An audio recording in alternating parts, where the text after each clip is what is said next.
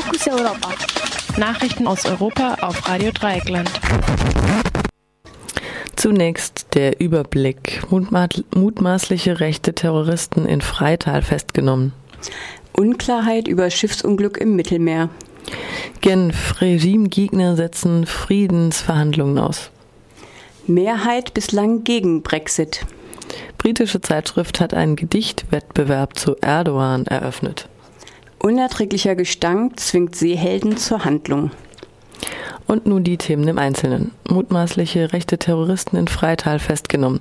Wie am Morgen zuerst von Spiegel Online gemeldet, wurde bei einer Razzia in Freital in Sachsen fünf Personen festgenommen, denen schwere Körperverletzung, versuchter Mord und Bildung einer terroristischen Vereinigung vorgeworfen wird. Bei den Festgenommenen handelt es sich um Männer im Alter zwischen 18 und 39 Jahren. Zwischen zwei Mut Mutmaßliche Rädelsführer befinden sich bereits in Untersuchungshaft. Zur Last gelegt werden ihnen Angriffe mit Steinen und Feuerwerkskörpern auf eine Asylbewerberunterkunft in Freital, ein alternatives Wohnprojekt in Dresden und ein Parteibüro der Linken. Außerdem sollen sie einen Sprengstoffanschlag auf das Auto eines Stadtrates in Freital von Freital verübt haben. Unklarheit über Schiffsunglück im Mittelmeer. Gestern wurde aus verschiedenen Quellen über ein schweres Schiffsunglück im Mittelmeer berichtet. Demnach sollen zwischen 300 und 500 Geflüchtete ertrunken sein. Von dem Unglück sprach unter anderem der italienische Außenminister Paolo Gentilone bei einem Treffen der Außen- und Verteidigungsminister der EU in Brüssel. Dies wurde als Bestätigung der Meldungen angesehen. Auf Nachfrage verschiedener Medien erklärte das italienische Außenministerium jedoch, der Minister wisse nichts Konkretes. Auch eine Bestätigung der ägyptischen Küstenwache blieb aus. Die griechische Küstenwache dementierte Meldungen in sozialen Netzwerken, wonach 24 Überlebende der Katastrophe am Sonntag die Insel Karpathos erreicht hätten. Die italienische Küstenwache hatte am Sonntag 108 Geflüchteten und außerdem haben sie auch sechs Leichen in einem einzigen Schlauchboot gefunden. Genf. Regimegegner setzen Friedensverhandlungen aus. Nach mehrstündigen Beratungen hat das Verhandlungskomitee der syrischen Opposition beschlossen, die Verhandlungen mit dem Regime auszusetzen. Die Opposition protestiert damit gegen die fortlaufende Verletzung des Waffenstillstands.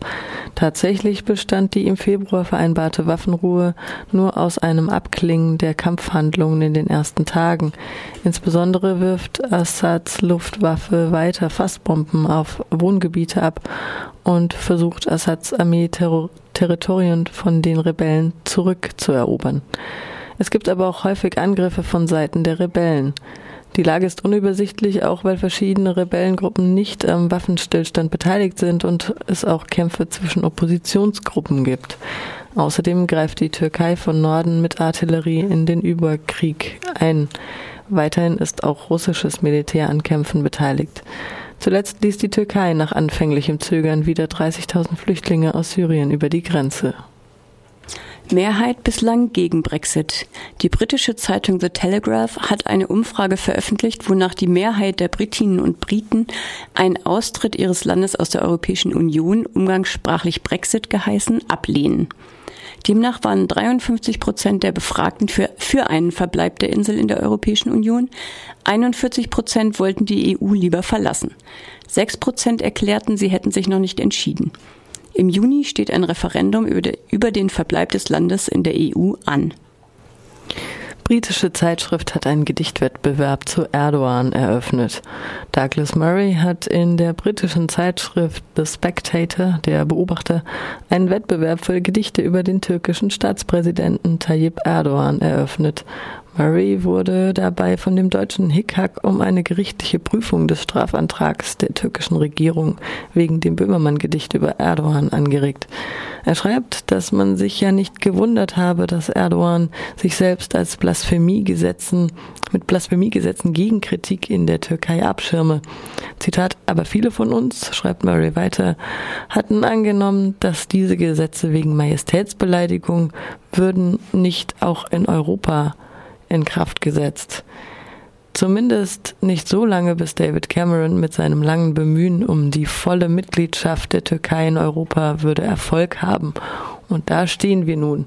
Erdogans Gesetze, Gesetz ist nun bereits auf Europa ausgeweitet. Zitat Ende. Murray sagt, er habe nun das Wochenende damit verbracht, Limericks über Erdogan zu schreiben. Ein paar Zeilen gibt er auch als Kostprobe, die er sogleich literarisch untersucht. Teilnehmen kann man an dem Wettbewerb, in dem man eigene Werke zum Thema können unter der unter Überschrift The President Offensive Poetry Competition kann beim Spectator abgeladen werden.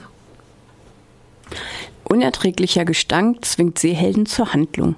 Der unerträgliche Gestank, verursacht durch Abgase in der City of London, hat nun den bekannten Seehelden Lord Horatio Nelson, First Duke of Bronte, zum Handeln gezwungen. Auf mehreren Statuen in der versmogten Hauptstadt trägt der Seefahrer nun Atemschutzmasken. Gut informierte Kreise sprechen indessen von einer typischen Aktion der Umweltschutzorganisation Greenpeace.